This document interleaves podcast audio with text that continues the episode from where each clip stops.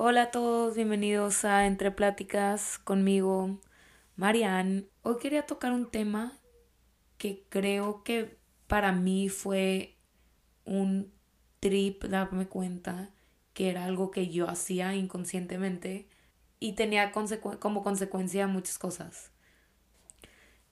Y el tema es, en los grupos de amigas, era normal tener grupos de amigas y hay mucha gente que tiene grupos muy diferentes que tenía cuando estaba en kinder o en primaria, porque siento que cuando estábamos chiquitos nos llevábamos con amigos que nuestras mamás se llevaban con sus mamás en muchos en muchas ocasiones, casi la mayoría, porque pues las mamás se ponían de acuerdo y te veías con ellos y luego que si ibas a fiestas y las mamás hacían viajes, también proximidad a tu casa afectaba.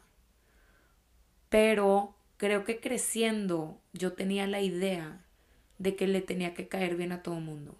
Y creo que no era conscientemente como le tengo que caer bien a todo mundo, sino como se empiezan a hacer grupos ya después de diferentes intereses. Cuando estás más grande, pues empiezas a... Obviamente amistades que tenías antes, pues las dejas de tener y no porque una persona sea mala o buena, sino porque te distancias y no tiene nada de malo. Y creo que a mí me costó eso porque cuando yo me vine a Chicago, cuando me fui a estudiar, pues dejé de hablar con muchas amistades y no por el hecho de que una u otra le pusiera menos como interés a la relación, sino simplemente dejamos de tener los mismos las mismas prioridades, puede ser, o diferentes cosas que queríamos de la vida lo cual no es malo que alguien quiera algo diferente que yo, pero es en una amistad, si no congenias en ciertas cosas o en, en nada, pues de qué vas a hablar. Y luego siento que también ahí empiezas a caer en, en hablar de puro chisme que ni siquiera te interesa porque es lo único que tienes que hablar con esa persona. Pero también me he dado cuenta que las amistades vienen y van. Y no suena o sea, no, no quiero sonar pesimista, ni que no le pongas o recomendar o decir aquí que, que a mí no me importan mis amistades o no les pongo el esfuerzo, pero me he dado cuenta que puedo ser selectiva con mis amistades y a las amistades que quiero conservar, ponerles el esfuerzo a mi manera.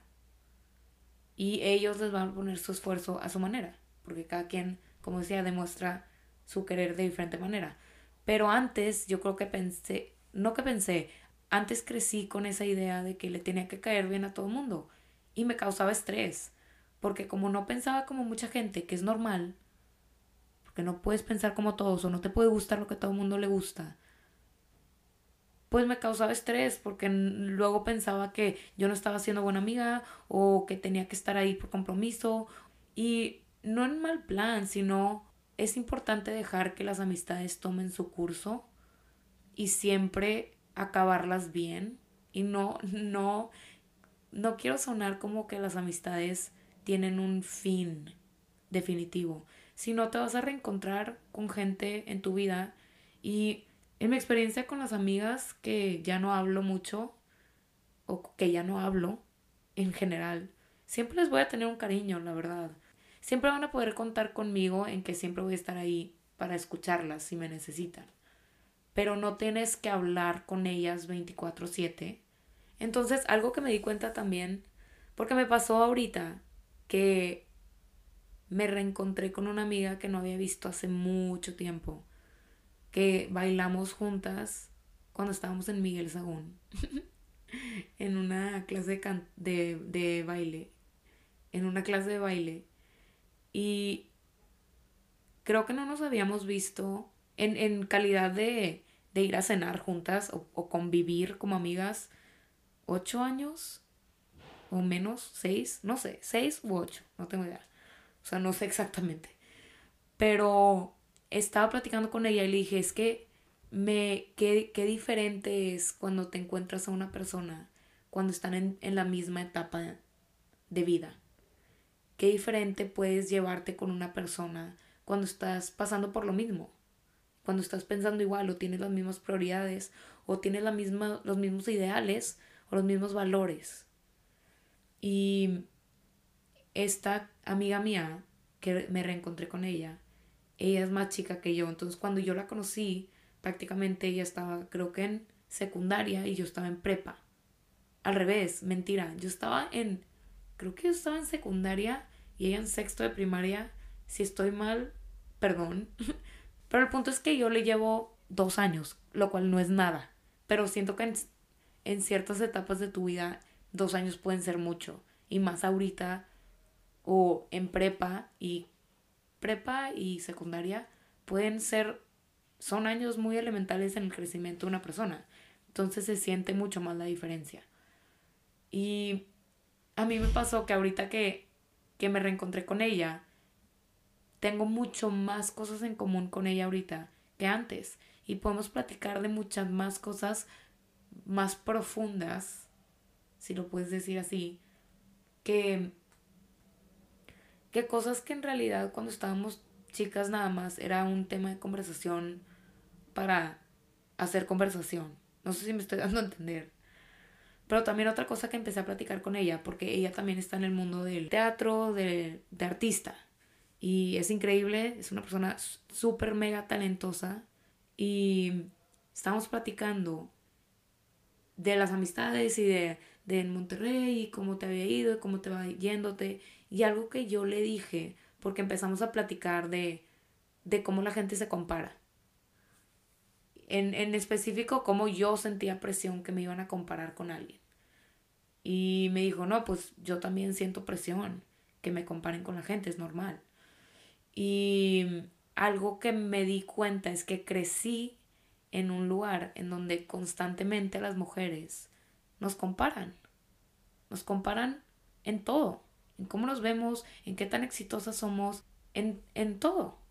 Y me acuerdo que fui al cine. Esto nunca se me, se me va a olvidar porque me enojé demasiado. Fui al cine y fui con un grupo de amigas. Y una amiga, me acuerdo, fuimos a ver House of Gucci, la que sale Lady Gaga y sale Salma Hayek.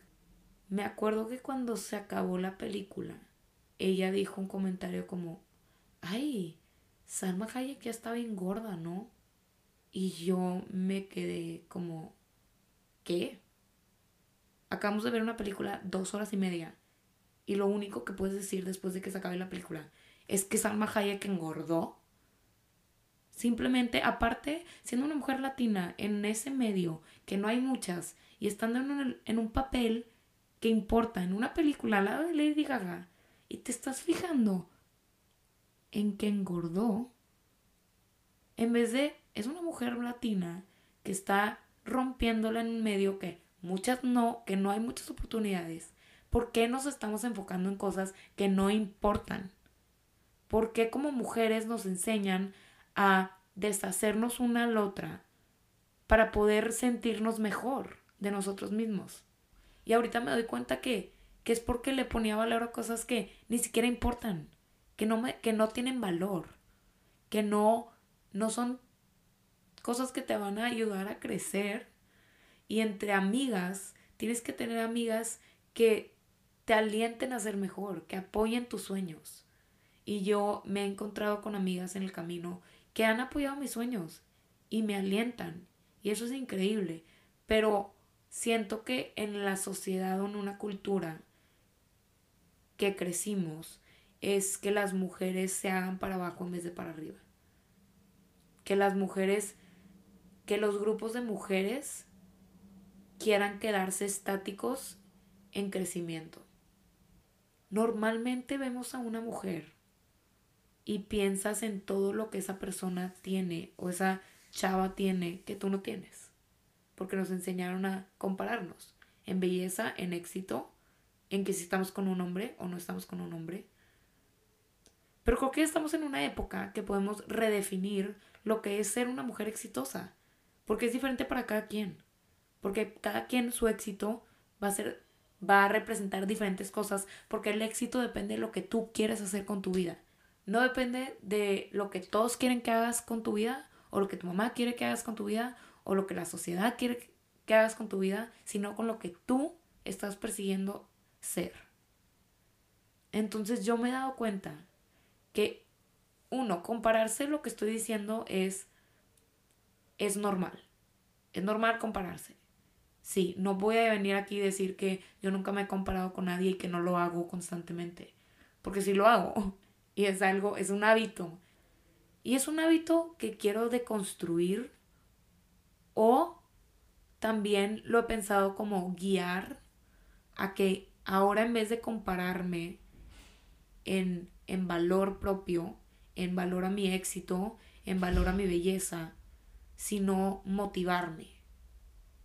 Y eso es un cambio que si ves a una persona y te gusta lo que esa persona está haciendo, en vez de decir, chin, yo no soy así, ver cómo esa persona hace eso y cómo tú puedes adaptar cierto modelo para conseguir o llegar a, a hacer lo que ellos hacen, pero no en éxito, no en valor de belleza, sino en cosas prácticas.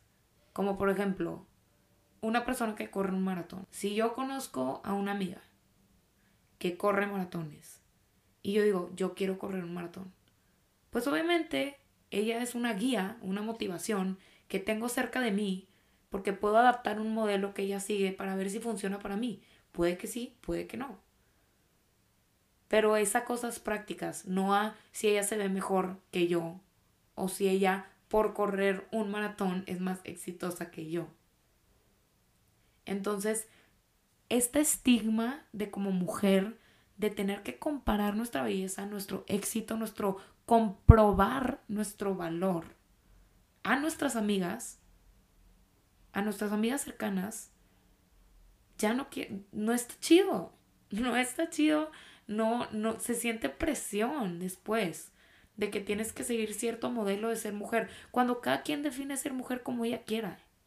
Porque cada quien va a encontrar su belleza en ciertas cosas y cada quien va a encontrar su éxito en otras cosas, como lo decía. Entonces, siento que a mí he aprendido a enfocarme en diferentes cosas cuando veo a una persona y me empiezo a comparar, en vez de tener la tendencia de hacerme a mí menos o querer hacer a ella menos. Y no, no con una malicia, sino, ay, te da envidia.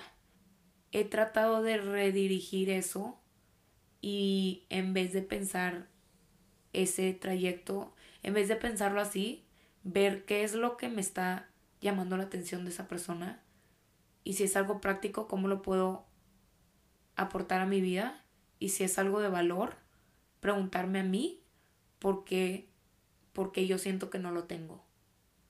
Porque siento que algo que ella tiene, lo cual es intangible, porque pienso que yo no lo tengo. Porque eso, como siempre lo he dicho, viene de adentro, no de buscarlo de otras personas. Entonces también ya me cansé de, de escuchar a mujeres hablando mal de otras mujeres. Porque amo ser mujer, amo, amo ser mujer y ya tenemos suficientes obstáculos en nuestro camino como para que otras mujeres se pongan en, en el, como obstáculos también en el camino.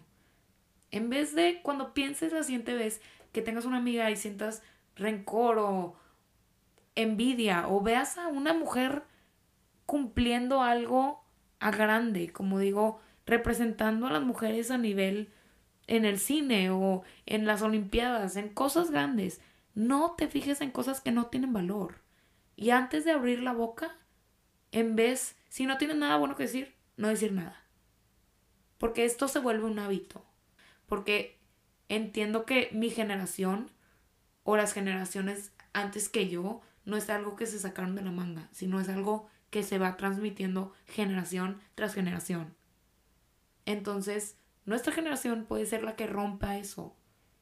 En vez de hablar de las mujeres comparándonos y poniéndonos en un tratando de cumplir un rol que probablemente un hombre creó por nosotros de lo que es ser mujer en belleza, en éxito. Cuando no tienes nada bueno que decir, no digas nada mejor. Quedarse callada y preguntarse por qué querías decir algo negativo.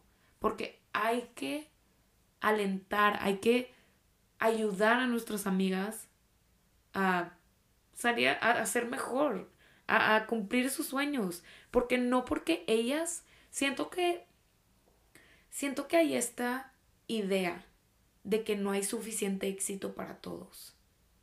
Y con las mujeres, la idea de que no hay suficiente espacio para que dos mujeres puedan estar en el mismo lugar y ser exitosas. Porque hay muy, muy, pocos lugares para nosotros. Y por eso nos hacemos para abajo. Por eso nos destruimos entre nosotras. Porque creemos que si ella lo va a agarrar, entonces ya no va a haber espacio para mí. Pero hay que dejar de hacer eso. Porque me he dado cuenta que uno, si te, si te rodeas con personas que les deseas lo mejor, van a empezar a crecer y ellos te van a desear lo mejor y vas a crecer con ellos.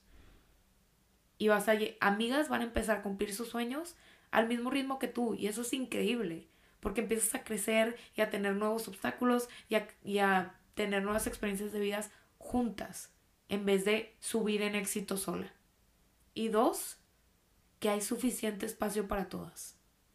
Entonces, como mujer, no, no hay que ser obstáculos para nosotros y para nuestras amigas o las mujeres que están en nuestra vida o a nuestro alrededor, o si no la conoces. Como decía, ya tenemos suficientes obstáculos en el camino como para que otras mujeres sean otro obstáculo que nos tenemos que enfrentar o que te echan el mal ojo o que te están echando malas energías o que te están deseando lo peor y menos amigas. Entonces, gracias por estar aquí. Hay que ayudarnos como mujeres, alentarnos a ser mejores, apoyar a nuestras amistades a cumplir sus sueños, a las mujeres que están a nuestro, alrededor, porque hay lugar para todas. Y no para ser exitosa como mujer tienes que seguir el molde de lo que te enseñaron. Tú defines tu éxito. Tú defines tu valor. Tú defines tu belleza. Nadie más. Y eso es lo que te hace única. Porque cada quien va a ser bella y va a ser exitosa de diferente manera. Entonces, gracias por escucharme. Gracias por estar aquí. Y espero que regresen la siguiente semana para escuchar un nuevo episodio.